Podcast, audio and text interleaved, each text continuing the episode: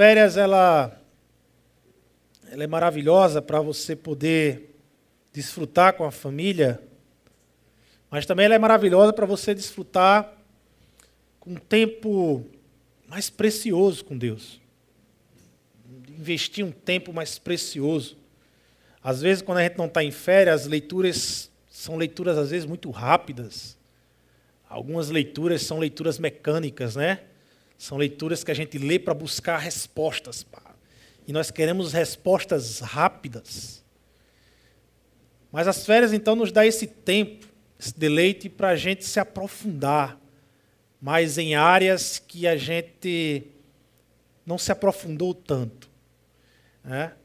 O ano passado eu li um livro e que me chamou muita atenção no livro, em que o autor ele falava da importância de nós compreendermos cinco capítulos no Evangelho de João.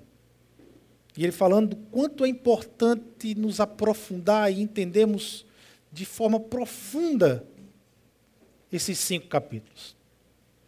E aí eu guardei aquilo, achei interessante, e guardei aquilo e disse: Olha, nas minhas férias eu vou me aprofundar nisso aí. E durante todas as minhas férias eu fiquei em cinco capítulos, lendo, relendo, estudando, refletindo, orando, rabiscando, pedindo a Deus que constantemente, Senhor, fale comigo. Fala comigo. Né? Faz com que esses capítulos sejam a minha reflexão e, e, e que eu cresça nisso para a minha vida.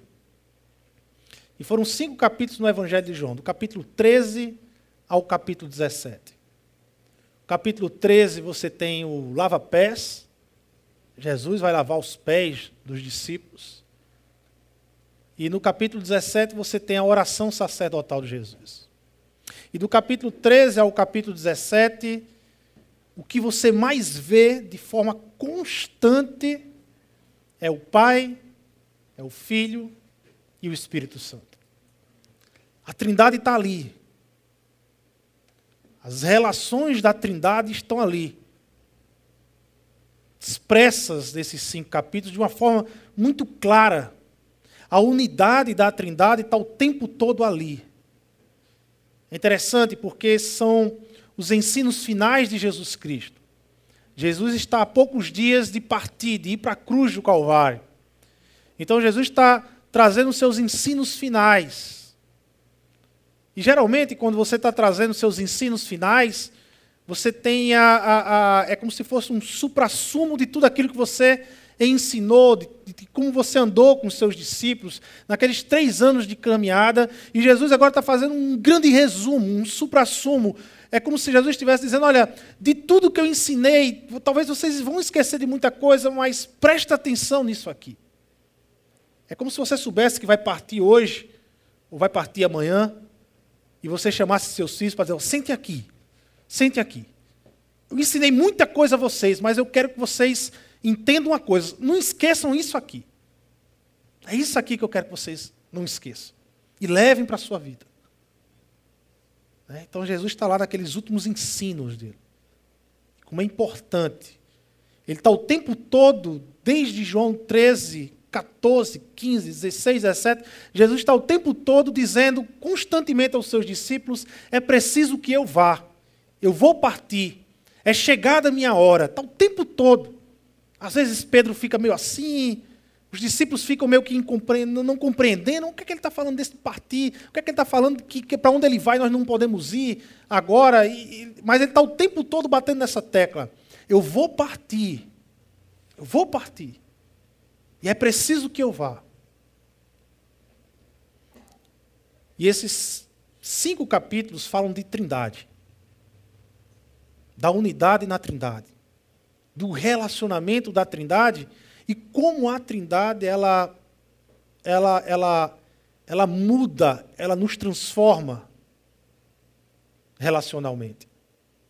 Nesses três termos que nós temos aqui na, no tema de hoje, vivendo a unidade na Trindade, nesses três termos, viver, unidade e Trindade, certamente Talvez o termo mais complicado que você tenha na sua mente para explicar isso na prática é trindade.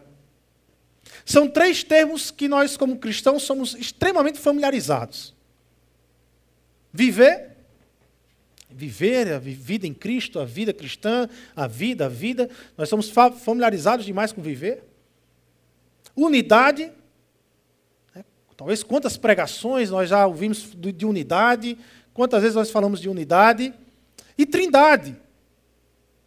Só que dos três termos que nós somos familiarizados, trindade é aquele que nós somos familiarizados porque ouvimos muito, mas muitas vezes nós não sabemos explicar, ou achamos ou olhamos para a doutrina da trindade como algo inacessível, como algo que essa coisa de trindade, isso é coisa de filósofo, isso é coisa de teólogo. A, a trindade não tem a ver com a minha vida hoje aqui. Trindade não tem a ver com a minha ideia que eu tenho quanto eu como, como ser humano, como pessoa. Trindade não tem a ver com a minha vocação, com o meu chamado cristão. A trindade não tem a ver com missão. E, e, a gente, às vezes, acaba colocando esse termo, essa doutrina trindade, como algo inalcançável e deixa ela de lado porque ela é difícil de explicar. Mas deixa-me dizer uma coisa, eu até compreendo, porque nós vivemos em tempos, numa época muito pragmática, onde nós queremos respostas muito conceituais e rápidas e superficiais, onde nós temos pavor da, de, de, profundidade. Nós somos um povo, nós somos uma geração que temos muito conhecimento de tudo, conhecemos de tudo um pouco, mas sem profundidade, sem querer se aprofundar naquilo que conhecemos. Somos superficiais. É a geração do superficial. É a geração de muita informação, mas pouca profundidade. Essa é a geração que nós vivemos. E compreender a Trindade é um chamado a se aprofundar na relação de, do Pai com o Filho, do Filho com o Pai, do Pai e o Filho com o Espírito Santo. Entender Trindade, então, só se entende Trindade se se aprofundar. Realmente não tem como superficializar a Trindade. A trindade é algo profundo. A, a, a, querer entender a trindade é entrar num relacionamento com a trindade. Não tem como eu falar da trindade sem eu entrar em um relacionamento com o Pai, com o Filho e com o Espírito Santo. Por isso que a trindade ficou nessa subjetividade. Né? Vivemos num mundo em que queremos respostas rápidas pré-moldadas, pré-montadas. E quando nós somos convidados a buscar as respostas dentro de um relacionamento, nós temos dificuldades com isso. Nós temos dificuldades com isso. Mas não foi por isso que Jesus Cristo orou. Jesus Cristo orou justamente para que eu e você, para que nós, como discípulos dele, a gente vem a estabelecer aqui na terra um relacionamento experimentado a partir da Trindade, a partir dessa unidade que se tem na Trindade. Porque, meus irmãos, antes do mundo ser mundo, antes do mundo existir, antes do primeiro átomo de existir, existia uma comunidade chamada Deus. Pai, Filho e Espírito Santo, se relacionando em amor, em respeito e obediência, um com o outro. Na verdade, a ideia das Escrituras em Gênesis, quando ela diz: façamos o homem a nossa imagem e semelhança, é a ideia de que nascemos inerentemente dentro de um processo de comunhão. Nascemos para termos comunhão. Na verdade, a razão do nosso ser só se encontra no outro. Aleluia. Essencialmente, ser criado por Deus não é viver sozinho. É interessante que a primeira negação que as Escrituras diz é justamente essa. A primeira negativa da Bíblia, o primeiro não que aparece nas Escrituras, é justamente a ideia de estar sozinho. Não é bom que o homem esteja só. Porque não é inerente ao que criamos. Inerente ao que criamos é uma comunidade. É um processo relacional. E aí eu convido vocês a abrir João 17 e lermos os versos 20 e 21 e meditarmos um pouco mais nesse processo de trindade. Nessa doutrina que muitas vezes para nós ela é uma doutrina que fica apenas no campo teológico, que não desce para a prática, mas hoje eu quero tratar com vocês a prática de compreendermos que o Deus da qual adoramos é um Deus trino. Pai, Filho e o Espírito Santo. Minha oração, verso 20, capítulo 17 de João. Minha oração não é apenas por eles de Jesus, ou seja, pelos meus discípulos de agora. Algo também por aqueles que crerão em mim por meio da mensagem deles. Nós, que acreditamos na mensagem desses apóstolos. Para que todos o quê? Ou seja, qual é o propósito de, de, da, da oração? Para que todos sejam um. Olha a unidade aí. Propósito de Jesus está orando por mim e pela, pela sua vida. É para que todos sejam um. Mas não é qualquer unidade. Agora ele vai dar o referencial dessa unidade. Qual é a referência? Como tu estás em mim e eu em ti. Que eles também estejam em nós para que o mundo creia que tu me enviaste. Não é qualquer unidade. Jesus está falando especificamente que eu e você sejamos um, como Ele é com o Pai, como Ele é com o Espírito Santo. Esse texto do capítulo 17 está dentro desse contexto que contém esses cinco capítulos de João, o capítulo 13, o 14, o 15, o 16 e finda no 17 com a oração. Está tudo conectado. Toda a trindade, o Pai, o Filho e o Espírito Santo, é revelado nesses cinco capítulos. Quando Jesus vai dizer: Olha, é preciso que eu vá para que eu e o Pai envie o Consolador, que nada mais é o Espírito Santo da verdade sobre a sua vida. Ah, se vocês soubessem, se vocês tivessem ideia do que é eu ir para o Pai, do que vai ser a alegria de vocês quando eu for para o Pai, vocês não ficariam tristes aí, a, a, a porque eu vou partir, mas vocês ficariam extremamente felizes. Jesus está dizendo assim: olha, se vocês tivessem ideia do que é se relacionar com o Espírito Santo, com o Pai e com o Filho ao mesmo tempo, vocês não estariam tristes, porque é isso que logo, logo vocês vão experimentar. Vocês vão experimentar o relacionamento da Trindade. Um relacionamento que Jesus experimenta, ou que, que, que é revelado para nós nas Escrituras, ali, por exemplo, no batismo de Jesus Cristo. Quando o Espírito se revela em Jesus Cristo, quando o próprio Filho está ali e ele ouve a voz do Pai dizendo: Olha, esse é meu filho que eu amo tanto, que eu tenho prazer. Esse é o meu filho. Essa experiência vocês vão ter vai existir na vida de vocês. Vocês vão ser, a, a, a, vocês vão ser afetados por um sentimento enorme no coração de vocês, que vai testemunhar o tempo todo que Deus vai estar dizendo: Olha, eu amo vocês. E vocês o tempo todo vão estar olhando para Deus como Pai de vocês. É isso que o apóstolo Paulo fala em Romanos capítulo 8, quando ele vai dizer que o Espírito em nós clama por nós, dizendo: Abba, Pai, Paizinho. Essa consciência, essa realidade que Jesus está falando, e é por essa unidade que Jesus agora ele está orando por aqueles que crerão, no caso eu e você. Para que eles sejam um, como eu sou um com o Senhor, Pai, como eu sou um com você, como nós somos um, que eles experimentem essa realidade na terra. Essa é a oração de Jesus. A Trindade é revelada em toda a Escritura. De Gênesis a Apocalipse, você vai ter a figura do Pai, do Filho e do Espírito Santo. Desde a criação, adoramos um Deus trino, sendo um em essência e natureza, mas três em pessoa. Adoramos uma comunidade chamada Deus. É isso que nós adoramos.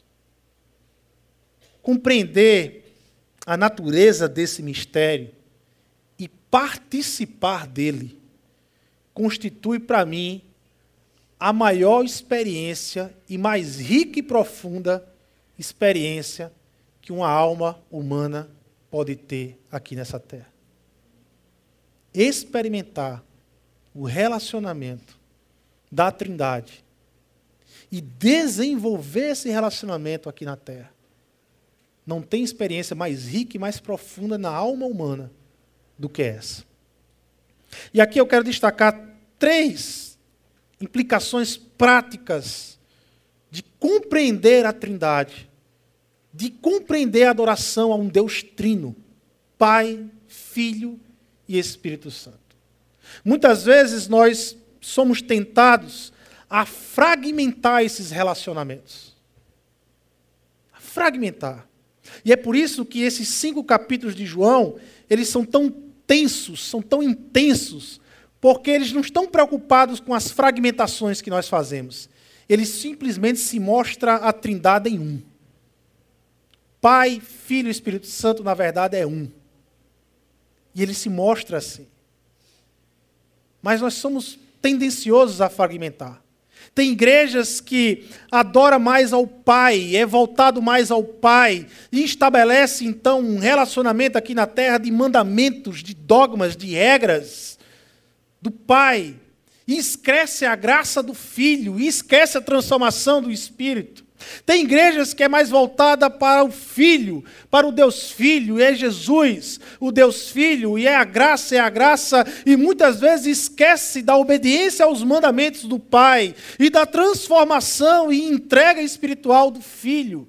E tem igrejas muitas vezes que mais voltada para o Espírito Santo, e é o Espírito Santo, e é o Espírito Santo, e então se envolve mais com a experiência, com, com, com os sentimentos, com o que se sente, e abandona muitas vezes a palavra e o mandamento do Pai, e a graça do próprio Filho, que é acabada em nós, que é completada em nós. Porquanto que Deus, Ele é um, três em pessoa Porquanto que eu e você, nós somos chamados a nos relacionarmos com o Pai, com o Filho e com o Espírito Santo. Na Trindade. E o que é que isso implica, então? Primeiro, a Trindade ela estabelece o sentido de ser pessoa. A Trindade ela estabelece o sentido de ser humano. Ser humano. A partir desta doutrina, o homem se vê como um ser em relação. É justamente essa relação com o outro que ele encontra a sua personalidade. É justamente essa relação com o outro que eu encontro o sentido de eu ser humano, de eu ser pessoa. Na, na minha base, na minha existência básica, eu existo para comunhão, eu existo para relação. É doentio quem não quer se relacionar. Na verdade, quem quer viver no individualismo, quem quer viver isolado das pessoas, está vivendo contra o próprio Deus, contra a própria vontade de Deus, a, a inerente à nossa criação. Fomos criados a partir de uma trindade. Fomos criados para nos encontrarmos como seres humanos na vida do outro na vida de Deus, que é o outro, na vida do outro criado igual a mim, na vida do outro que me criou e na vida do outro que é criado igual a mim. Nós somos criados nessa relação. Eu lembro de um filme que eu assisti até poucos anos atrás, Náufrago, para não entregar aqui minha idade, né? Porque há 10 anos atrás, quando eu falava desse filme Náufrago, eu estava eu tava atual, atualizado, né? Mas agora eu falo náufrago, o jovem fica com aquela cara, náufrago, náufrago, né? Ah, meio perdido. Mas é um filme com um ator Tom Hanks, e ele então sofre um naufrágio e vai para uma ilha. E, e, nessa ilha ele começa então, ele isolado, ele começa a se relacionar com quem?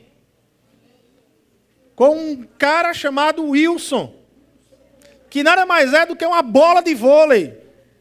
E ele começa a se relacionar com aquela bola de vôlei, e ele começa, e ele conversa com aquela bola de vôlei, e ele então ele, ele, ele coloca suas aflições naquela bola de vôlei, ele começa um relacionamento. E na primeira vez que eu assisti aquele filme, quando eu, eu vi essa imagem, eu disse: olha, ele está enlouquecendo, ele está enlouquecendo. Mas na verdade, inerentemente a ele, meio que sem querer, a, a, o cérebro de, de, do, do, Tom Hanks, né, do, do, personagem no caso, cria um mecanismo de proteção e ele tem que acreditar que aquela bola é uma pessoa, ele tem de acreditar que aquela pessoa se relaciona com ele para justamente ele não enlouquecer. É justamente o contrário, não é que ele está ficando louco, é que o corpo dele está criando um mecanismo para ele não enlouquecer, porque só é louco. Porque viver só é loucura. Porque viver só é você ir contra a sua natureza criacional. Eu e você, nós somos criados na Trindade, dentro de, um, de uma comunidade do Pai, do Filho e do Espírito Santo, e nascemos inerente a essa comunidade para nos relacionar com o outro. Nos relacionar com Deus e nos relacionar com o outro. E essa ideia de viver só, do individualismo que só cresce no mundo hoje, ah, é uma ideia anti-Deus.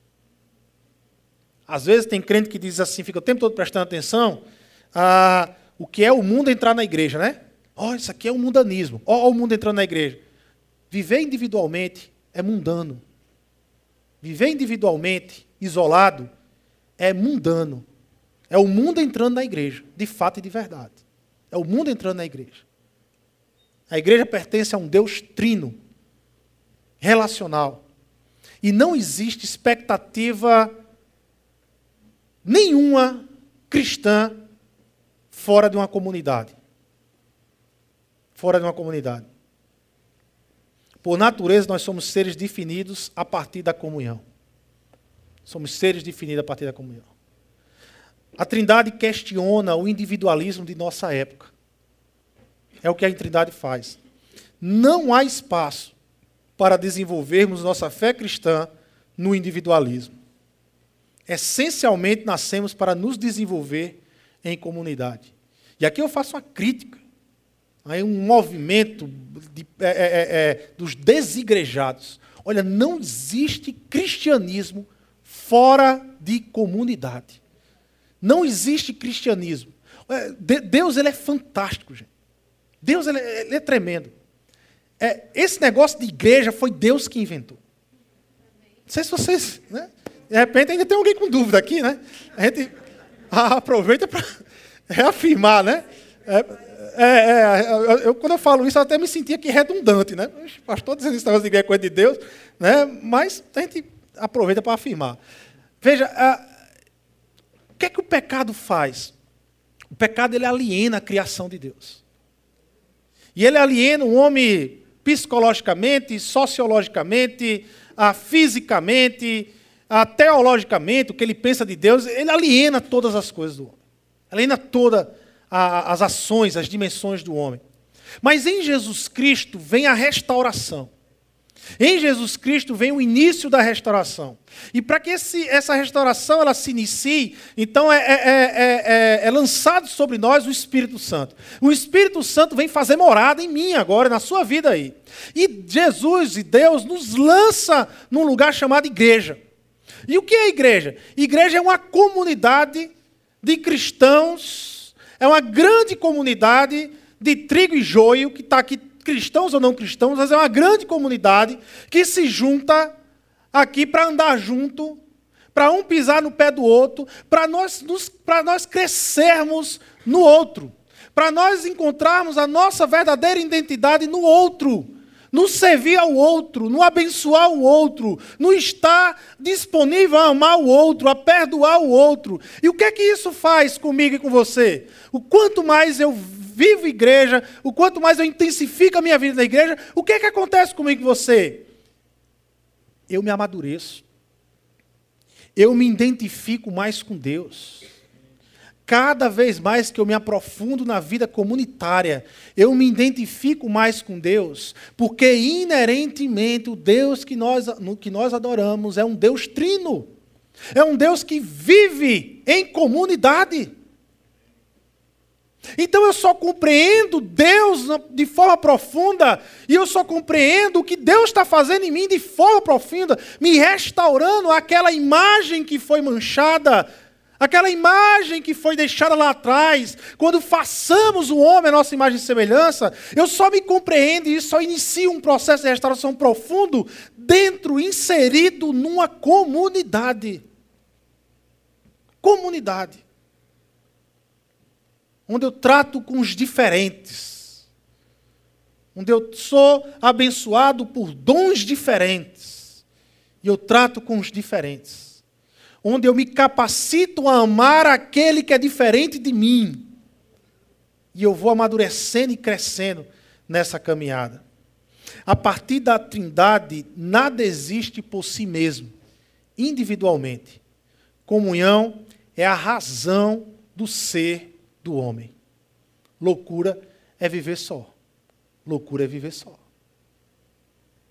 Comunhão é a razão de nós sermos. Nós nascemos para ter comunhão.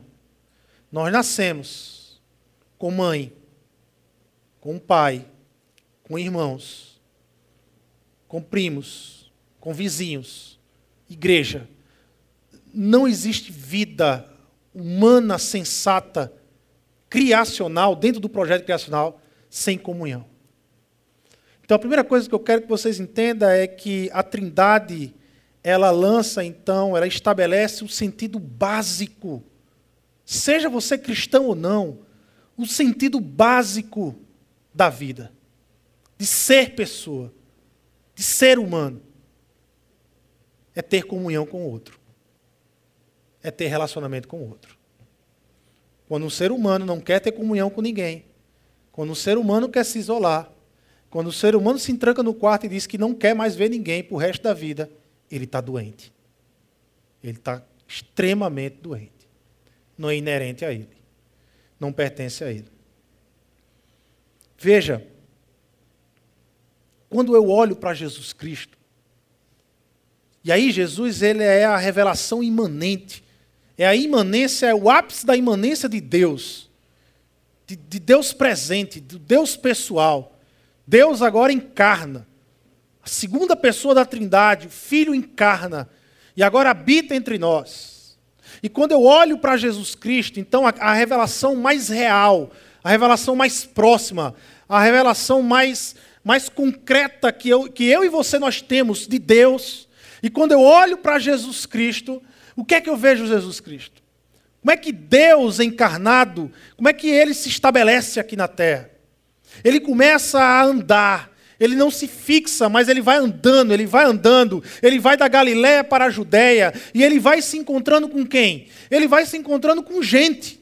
Ele vai se encontrando com gente, ele vai tendo compaixão de gente, ele vai amando gente, ele vai fazendo milagres por gente, ele vai inserindo gente na sociedade. Depois do milagre que ele realiza, ele vai ensinando a gente, amando, olhando, ouvindo abraçando gente. Por quê? Porque o Deus a, a, encarnado, ele é o Deus que vive a relação da Trindade, muito antes do mundo ser mundo. E ele entende que a relação com o outro, que se encontrar com o outro, é a própria definição dele também.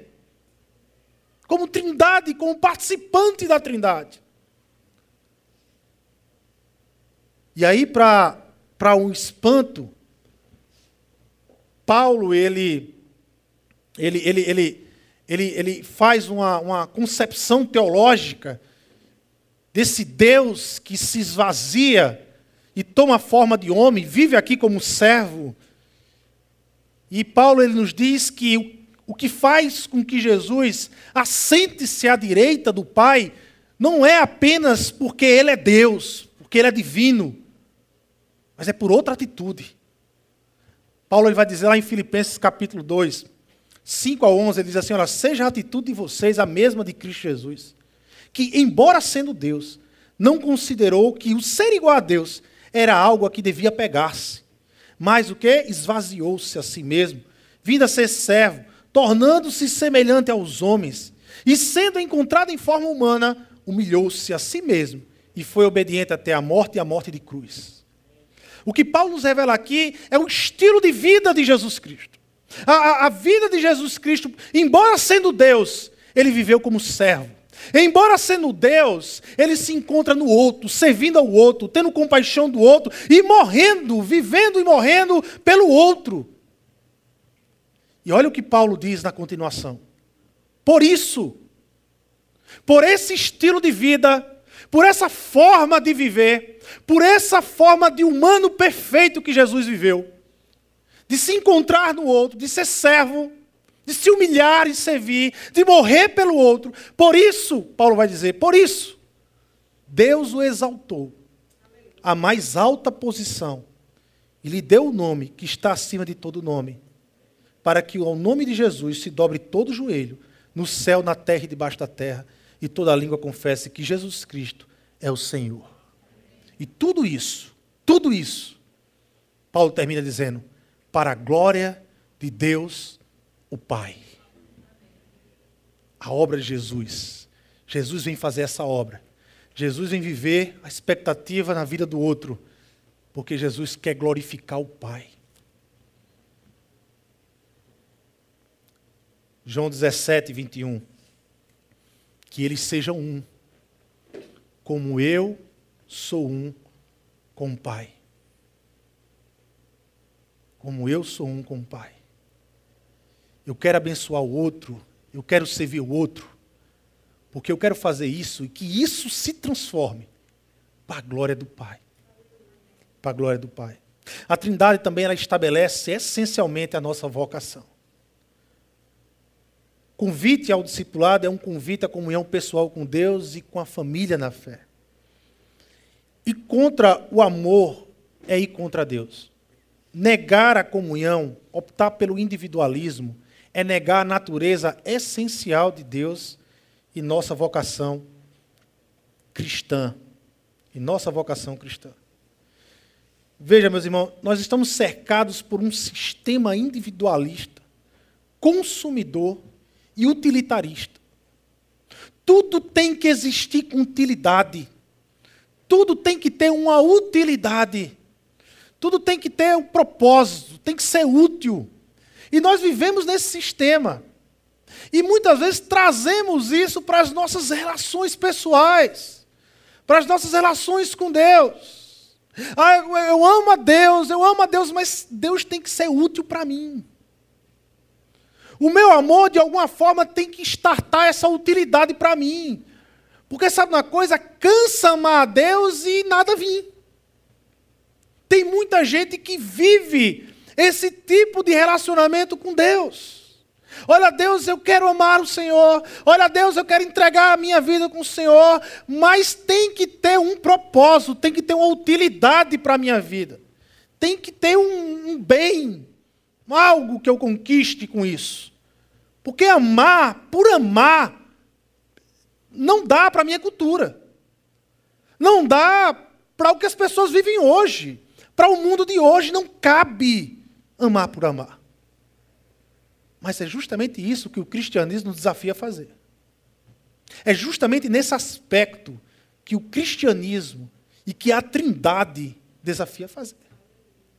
Quando Jesus ele diz, olha, o que eu ensino não é da minha parte, mas é da parte do Pai. O que eu faço não é da minha parte, mas é obediência ao Pai. Porque eu obedeço ao Pai. Jesus não obedece ao Pai de uma forma punitiva, sabe, nenhum relacionamento que o Pai está exigindo. Mas Jesus tem uma obediência a, a, a, natural com o Pai.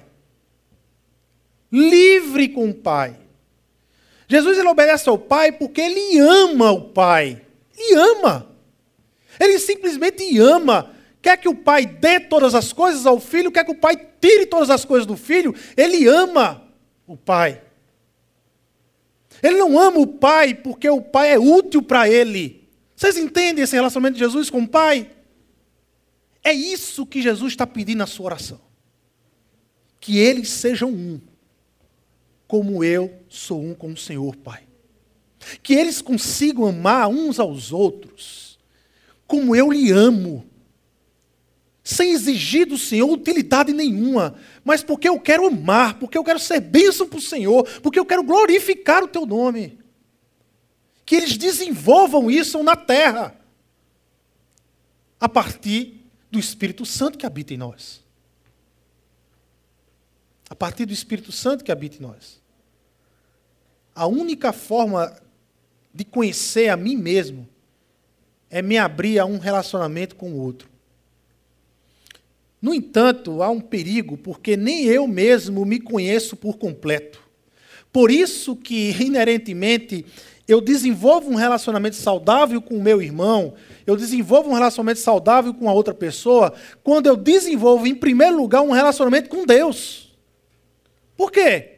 Porque Deus é o outro que me conhece por completo.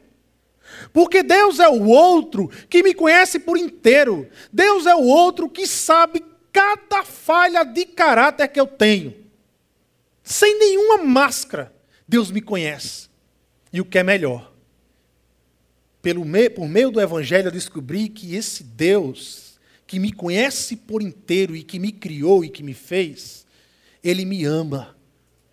Com as minhas imperfeições, com as minhas falhas de caráter, ele me aceita, ele me ama e ele estabelece a graça como elemento regulador dessa relação dele comigo.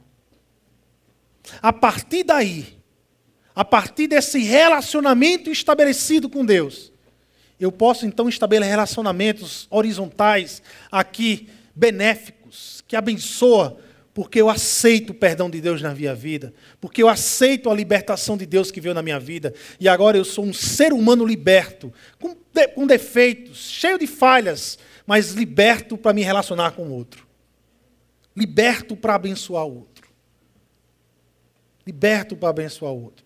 Veja, existem alguns perigos nesse mundo que vivemos, um mundo estranho à amizade. Por isso que essa ideia, essa frase ah, de você ser amigo de Deus, ela, ela soa estranha no mundo de hoje. Alguém ser amigo de Deus é estranho. É mais lógico, é mais racional acreditar num Deus carrasco, num Deus é, a, a, distante da, da, da relação do que um Deus amigo. Mas é justamente isso que a Bíblia revela, é justamente isso que Jesus vai dizer. Quando ele vai dizer aos seus discípulos lá em João 15, e ele vai dizer lá em João 15: Olha, agora já não chamo vocês de servos, mas agora eu os chamo de quê? Vocês lembram? Eu os chamo, eu os considero, eu os chamo de amigos. O que Jesus está dizendo é que, olha, não é, é, é essa, é, essa questão é, é estabelecida pelo Império Romano de servo escravo, de senhor escravo. Não, não é essa forma, não é essa identidade relacional que, que eu estou trazendo para a terra, mas agora a minha relação com vocês, e olha que é o próprio Deus, o Deus Filho falando ali, e Jesus está dizendo: olha, a partir de agora, a relação de Deus com vocês, entendam de uma forma, é Deus construindo uma amizade com vocês vocês podem ser amigos de Deus. Deus veio para ser amigo e construir uma amizade. Uma amizade baseada em amor, em perdão, em graça, em misericórdia. Uma amizade baseada na transcendência, na imanência e na transparência. Uma amizade de construção. E aqui você tem alguns perigos. A forma com que nos relacionamos aqui na terra, horizontalmente, é como nos desenvolvemos com Deus. Veja, se somos impessoais, pessoas que têm dificuldade de, de, de construir amizade, pessoas que querem se isolar, pessoas que não gostam de fazer amizade com ninguém, pessoas, tem aquelas pessoas chatas para ser amigo, né? Que tem gente que para ser amigo tem que ir com a cara da pessoa, imagina. Ah, eu não fui com a cara, como se a gente tivesse que ir com a cara primeiro. Então, é, não, mas é, é interessante isso. Né? A pessoa quer ser amigo do outro, manda foto primeiro para ver a cara, eu quero ver a sua cara. E aí, pela sua cara, eu vou entender se vou ser seu amigo ou não. Tem gente que tem essa leitura, né? impressionante. Né? Não é poder vindo de Deus, irmão, é vindo de outro. Né? Mas pessoas impessoais, gente. Sabe o que acontece a essas pessoas? Essas pessoas elas passam a ver Deus um Deus impessoal. Um Deus frio, um Deus distante, um Deus que não se relaciona. Esse tipo de gente geralmente olha para Deus como se Deus tivesse a milhares e milhares de luas distante dela. Como se Deus não olhasse para a vida dela, não tivesse ali com ela. Porque essas pessoas têm costume, a, a cultura impessoal. Se somos manipuladores com os nossos relacionamentos, e como tem pessoas que gostam de manipular os relacionamentos, nós temos a tendência de querer manipular o nosso relacionamento com Deus. Nós temos a tendência de transformar uma fé genuína numa fé malandra. Você sabe o que é fé malandra?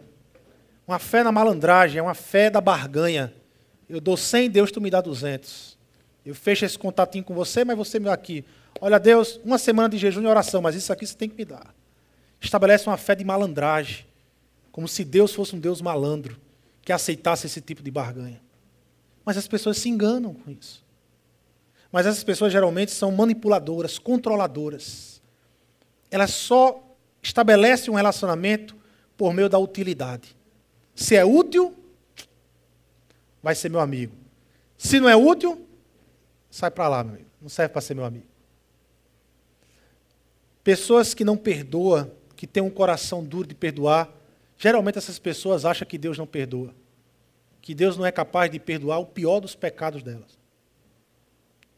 Carregam a vida inteira dentro da igreja um fardo que não deveria ter carregado, mas vive com peso sobre as costas. Nunca consegue viver um cristianismo totalmente livre e liberto. Cuidado com isso. A forma com que nós desenvolvemos os nossos relacionamentos, muitas vezes nós replicamos com Deus isso. E Deus não é nada disso. Deus não é nada disso. Deus tem nos chamado por vocação a desenvolvermos nessa terra algo chamado amizade nutrida em amor e confiança. Então, qual é a nossa vocação essencial? Olha, apesar de nós vivemos num mundo utilitário e funcional, e sim, Vocação tem a ver com o que eu faço, mas não somente a ver com o que eu faço. Não há dúvida que vocação tem a ver com o que eu faço, mas há um conceito que precede a palavra vocação, que precede o fazer sobre vocação, que é o que eu fui chamado para ser. É só você trocar a pergunta, a última palavra. Não é o que eu fui chamado para fazer, Deus? É você trocar a pergunta e perguntar a Deus o que eu fui chamado para ser, Deus. Tira o fazer e coloca o ser. E busque a resposta. O que é que eu fui chamado para ser? Tratar os dons, aquilo que Deus nos abençoa com o Espírito Santo, de uma forma utilitária foi o erro da igreja de Coríntios. A igreja de Coríntios era uma igreja cheia de dons. Cheia de dons. Tinha dom para todo que é tipo. Mas aí começou na igreja uma rivalidade dos dons. Por quê? Porque entrou na igreja a cultura do utilitário. Ah, o dom de fulano é melhor do que o dom de segundo, porque, porque o dom de fulano é mais útil do que o dom de fulano. Porque o dom de pregar é mais útil do que o dom de receber. E começou essa disputa, por quê? Porque a cultura da utilidade entrou dentro da igreja de Coríntios. E o que é que Paulo então estabelece? Como é que Paulo resolve isso? Ele resolve com aquele texto belíssimo, que virou até música de Renato Russo. 1 Coríntios capítulo 13. O que é que Paulo vai dizer em 1 Coríntios capítulo 13? Ainda que eu fale as línguas dos homens e dos anjos e não tiver amor, serei como um sino que ressoa ou como prato que retine. Ainda que eu tenha o dom de profecia e saiba todos os mistérios e todo o conhecimento, e tenha uma fé capaz de mover montanhas, mas não tiver amor, nada serei. Ainda que eu dê aos pobres tudo o que eu possuo, e entregue o meu corpo para ser queimado pelo Evangelho, pela causa da igreja, mas não tiver amor, nada disso me valerá. O que é que Paulo está fazendo aqui? Paulo, o Deus, através de Paulo, pelo Espírito Santo, ele estabelece o amor como elemento regulador dos dons. O que Paulo está dizendo é: não é o que você faz, mas é o porquê você faz. Não é o que você faz, mas é o que você é. Quando eu entendo que a minha vocação primária não é o que eu faço, mas é o que eu sou. O que eu faço vira uma adoração para Deus. Ah, o que eu sou, eu sou filho de Deus. Eu sou povo de Deus. Eu sou igreja do Senhor.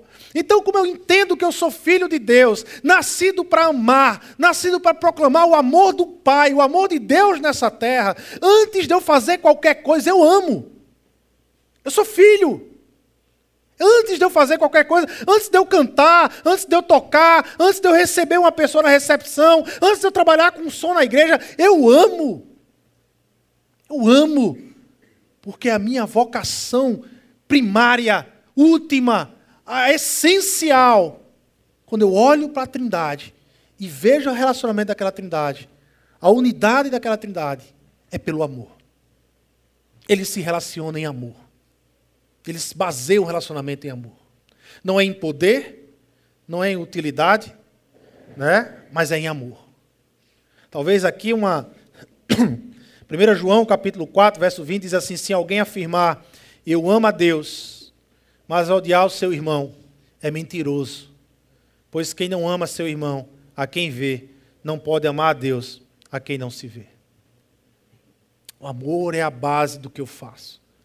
O amor é a minha primeira vocação. Logicamente, o que eu faço é uma vocação, mas sem amor, segundo Paulo, de nada vale. De nada vale. Eu vim aqui limpar a igreja. Eu não, gente, eu não vim. Sexta-feira eu não vim, né? Estou dando exemplo. O irmão veio aqui limpar a igreja. Sexta-feira. Mas se não for por amor, se não foi o motivo amor, de nada vale. De nada vale. Perdeu. Perdeu o tempo. De nada vale. A unidade da Trindade, terceira e última, a unidade da Trindade é essencialmente missional. É preciso a gente entender a missão através da Trindade. O Deus bíblico, ele é por natureza um Deus enviador. A palavra de Deus que do nosso texto nós lemos é o quê? Que eles sejam um, que eles estejam em nós, para que o mundo creia que tu me enviastes. Propósito missional da unidade na Trindade. O Deus bíblico é, por natureza, um Deus enviador. O Pai enviou o Filho, o Filho enviou o Espírito e seus discípulos, a sua igreja. Deus nunca nos abençoa sem também nos enviar para sermos uma benção. Quando Deus chamou Abraão, abençoou Abraão, agora Abraão vai e seja benção. Quando Deus chamou a igreja, abençoou a igreja, mas agora vocês vão e sejam bênção. Todas as vezes que um homem de Deus, que uma mulher de Deus é abençoada por Deus, é enviada por Deus para abençoar outros mais. Outros mais. Missão tem a ver com o outro. É a partir da Trindade eu descubro que a minha missão primária com este mundo é amar as pessoas como Cristo amou. Veja bem, gente. Jesus ele não veio para resolver os problemas sociopolíticos e econômicos da terra. Jesus ele veio para amar.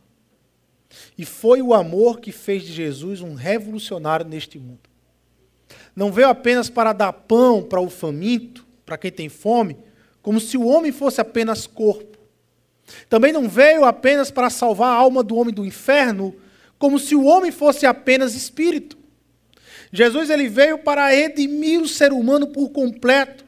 Para isso era, era preciso resgatá-lo em toda a sua integridade, em toda a sua dignidade. E como é que Jesus faz isso? Qual é a ferramenta que Jesus faz isso? Amor. Foi por amor que ele deixa a glória e encarna aqui na terra. Foi por amor que ele se encontra com um paralítico e faz ele andar. Foi por amor que ele se encontra com a samaritana e traz ela para um novo significado da vida e devolve ela como uma missionária. Foi por amor que Jesus foi na cruz, por mim e por você. O que motivou Jesus a fazer tudo o que ele fez. A missão de Jesus, o principal motivo é amar.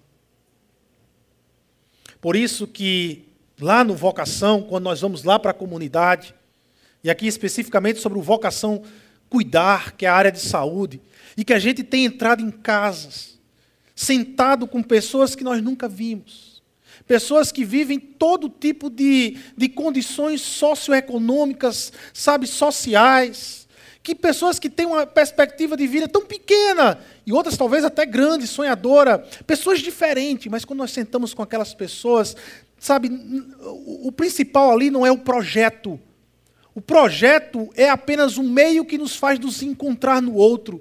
Mas o principal ali é essa pessoa. Eu estou ali para amar essa pessoa de uma forma intensa naquele dia, naquela tarde. Eu preciso amar, eu preciso dar os meus ouvidos para ela, os meus olhos para ela, o meu coração para ela naquele dia. Eu amar aquela pessoa. Eu preciso investir naquela pessoa em oração. Eu preciso investir naquela pessoa financeiramente, em dinheiro. Eu preciso investir com meus dons, com os meus talentos, com aquilo que Deus tem me abençoado. Eu preciso amar aquela pessoa. Amar. Missão tem a ver com amor. Missão se faz com amor. Tem seus projetos, monta seus projetos, monta, monta seus planos, monta tudo isso, mas nunca esqueça da pessoa que está ali. Nunca faça com que o seu projeto seja maior do que a pessoa. Dona Marinês, por exemplo, uma senhora que abre a casa para a gente. O projeto, tudo pode ser realizado ali, mas Dona Marinês é a pessoa mais importante ali, porque nós estamos ali para amar aquela mulher. Para amar aquela mulher. E é através do amor que nós vamos revolucionar aquelas vidas. É através do amor que nós vamos revolucionar aquelas vidas. Então, o que é que isso significa? Através da Trindade, eu entendo que missão não se mede na capacidade de casas que eu visito ou de métodos que possa se usar, mas na capacidade que eu me desloco para o outro, a fim unicamente e simplesmente amar aquela pessoa. É o quanto eu sou capaz de amar a pessoa. É o que me faz ser um missionário de Deus aqui na terra. Porque essencialmente a missão de Jesus foi amar. Foi amar. Ele amou o que Deus criou por aquilo que Deus criou, ele foi à cruz do Calvário.